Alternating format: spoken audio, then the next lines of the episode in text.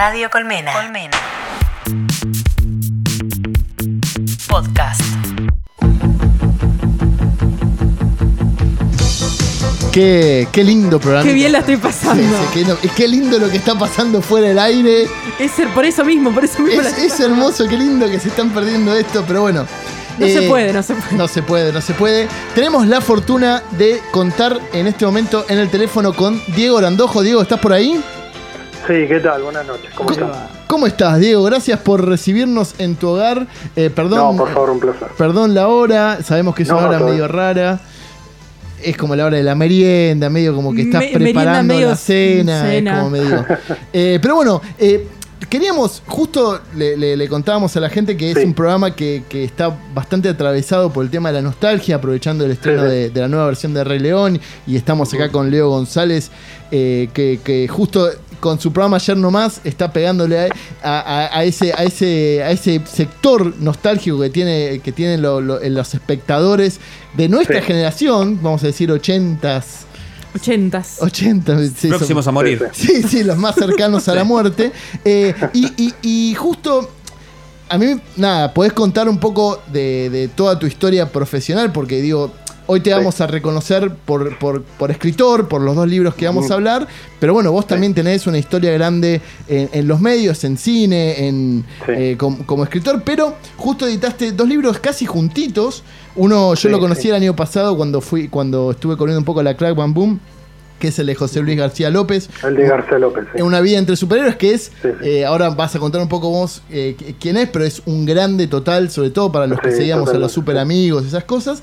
Y eh, hace un mes más o menos sacaste, junto con la gente de Universo Retro, el de Cromi y la El fantasía de Cromi, Chapapel, que es una hermosura Hermoso, el libro. Sí, quedó muy bien. Eh, sí, sí, sí. Yo debo confesar que, con- que por amiguismos conseguí los dos libros, Diego, porque Ah, dije, ah. che, lo voy a entrevistar a Diego, Diego la semana que viene eh, le voy a hacer una entrevista Claro, en video, sí. y digo, necesito el libro porque tengo que Hay que saber... tener el material, claro. Y, me- y conseguí que Universo Retro me regale uno de cada uno. Muy bien.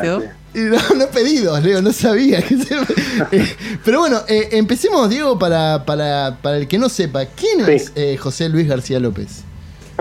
Bueno, José Luis García López, yo creo que es el, uno de los historietistas, vamos a decir, hispa- hispanoamericanos, porque él nace en España, después de muy pequeño viene a Argentina, donde vive casi toda su, su mm, infancia y, y gran parte de su adolescencia.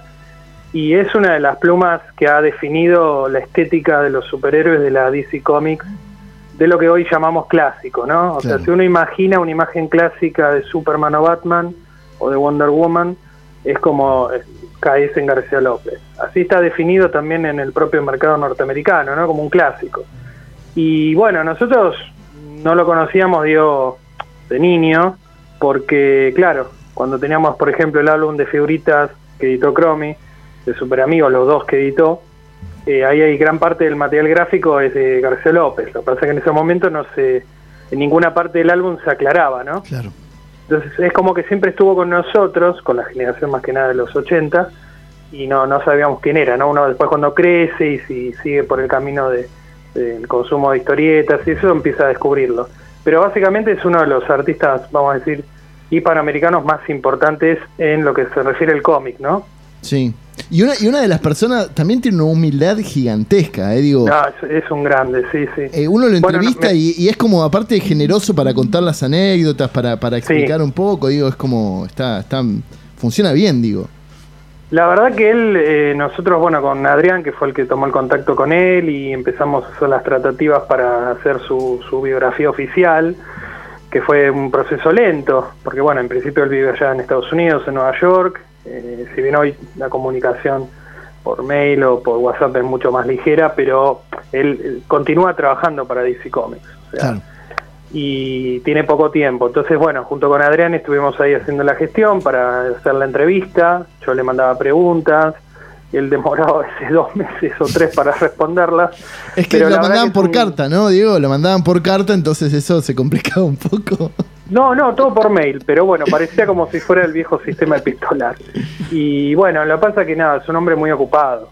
Y además, eh, como vos lo definiste muy bien, es un tipo muy humilde, es un, es un gigante. Él no le gusta esos adjetivos. De hecho, cuando yo empecé a armar el libro, claro, uno tiende un poco indirectamente a llenarlo de pompa, ¿no? O sea, así de, de laureles.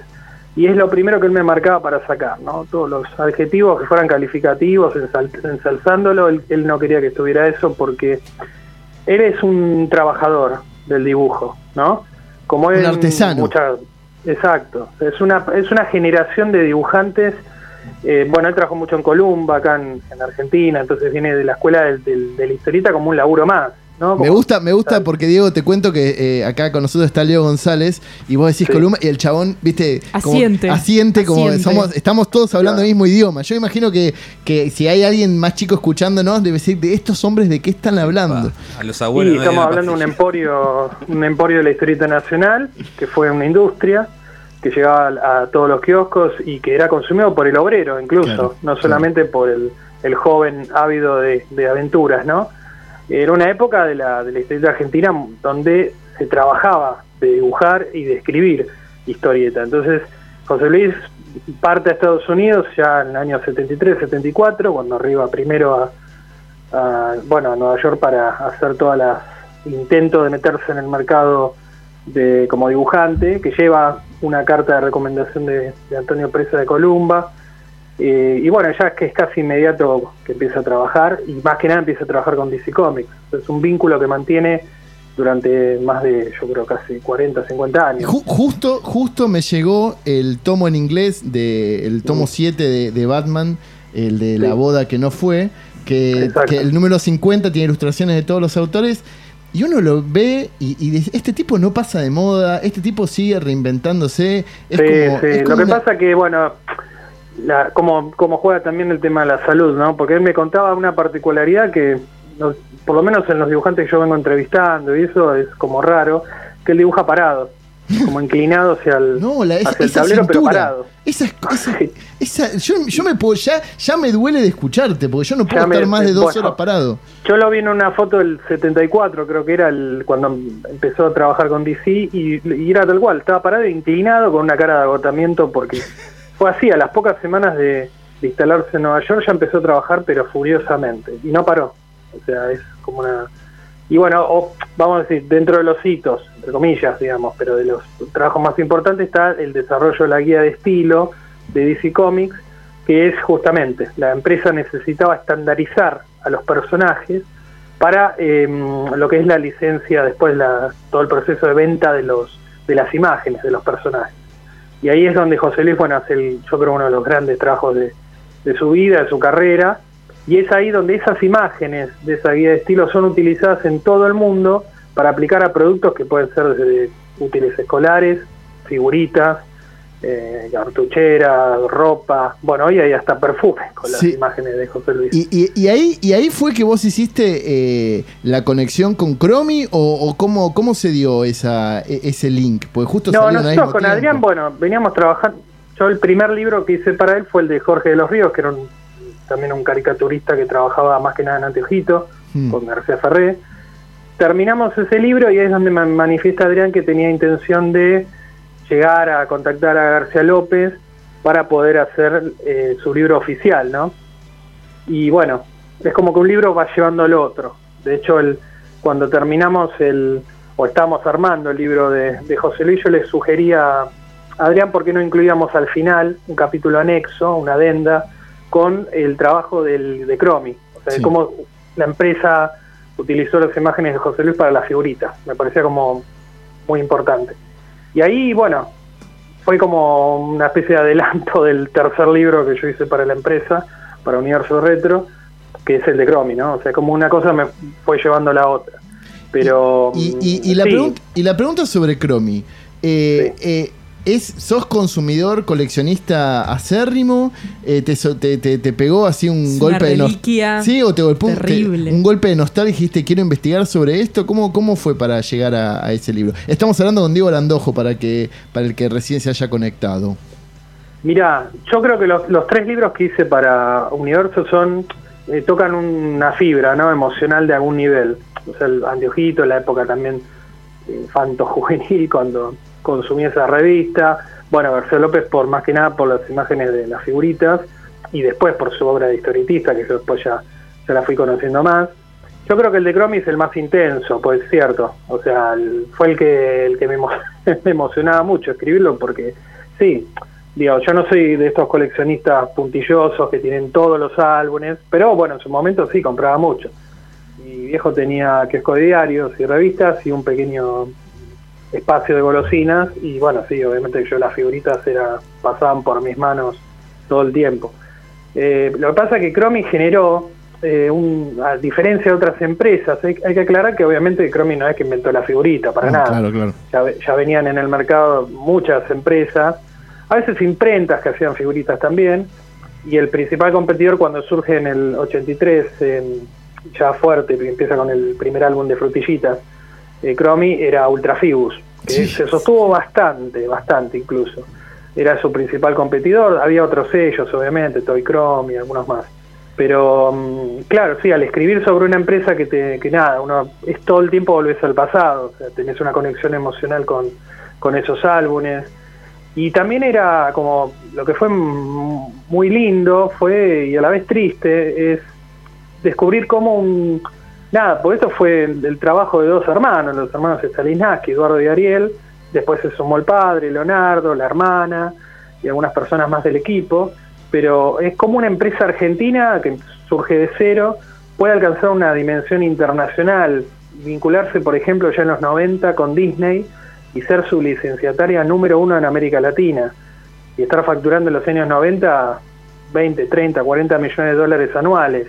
Estamos hablando que Cromi exportó, tenía sucursales en Brasil, en Uruguay, exportaba a Perú, a Chile, bueno, incluso llevó a Portugal a, a exportar. O sea, es como una empresa que surge de la pasión de Eduardo de Ariel Stanislavski logra una trascendencia tan alta en poco tiempo, porque también su vida fue corta, ¿no? No, no Claro. superó los 15, 16 años de vida en, en total, ¿no?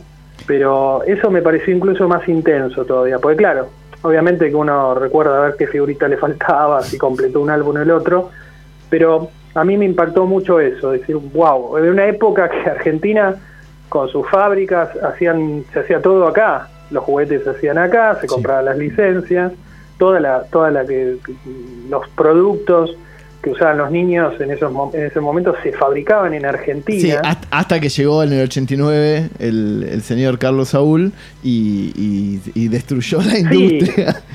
Claro, es lo que hay que entender Lo último es que hay como una, no es un factor nada más, no es solamente, eh, porque incluso cuando fue la hiperinflación durante el periodo del Fonsín, se seguían vendiendo figuritas. Sí, sí, es Porque que claro, eh, la figurita para un trabajador era un, para llevarlo a los chicos, era un juguete, vamos a decir, barato, económico.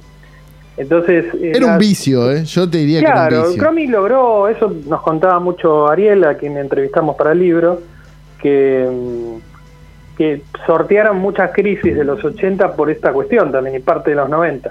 Lo que pasa es que ya entraba los 90, es como vos mencionás, durante el menemismo, la apertura de las de todas esas violentas eh, importaciones y, y también un factor cultural, el, el entretenimiento de los niños y adolescentes va cambiando, ya no se consume tanta incluso revista, de historieta, la historieta también fue muy golpeada en esa época. O, la figurita se sostiene más que nada la figurita de fútbol, que hasta el día de hoy sigue siendo por antonomasia la figurita. Sí. Y, y, eh, y Panini que se llevó todo, se quedó con todo. de- Panini ya arranca en los 70 pisando fuerte y otro factor es que ya en los 90 empieza a comprar o a exigir a, su, a las marcas con las cuales se vincula una, un tipo de licencia worldwide, o sea, internacional.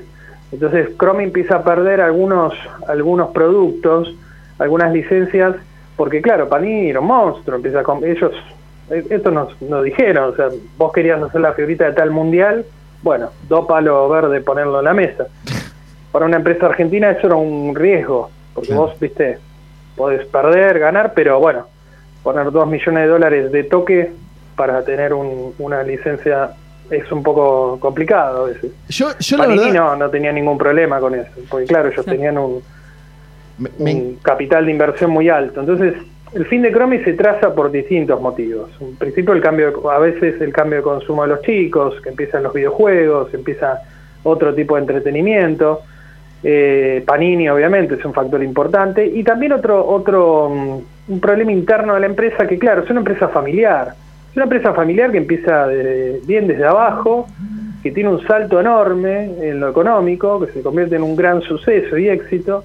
Y claro, hay que dar un paso. ¿viste? Llega un momento cuando una empresa funciona bien que tiene que dejar un poco esa estructura medio endogámica, familiar, y tomar personas idóneas para, los, para las distintas áreas, para potenciarla, ¿no? Sí, eso Ahí es donde ellos no pudieron. eso- eso- no, no pudieron dar ese paso. Justo, Se justo. convirtió en una empresa muy grande. Tenían la Justo. planta La Rioja, que era como muy grande, también con mucho personal, las oficinas en Buenos Aires.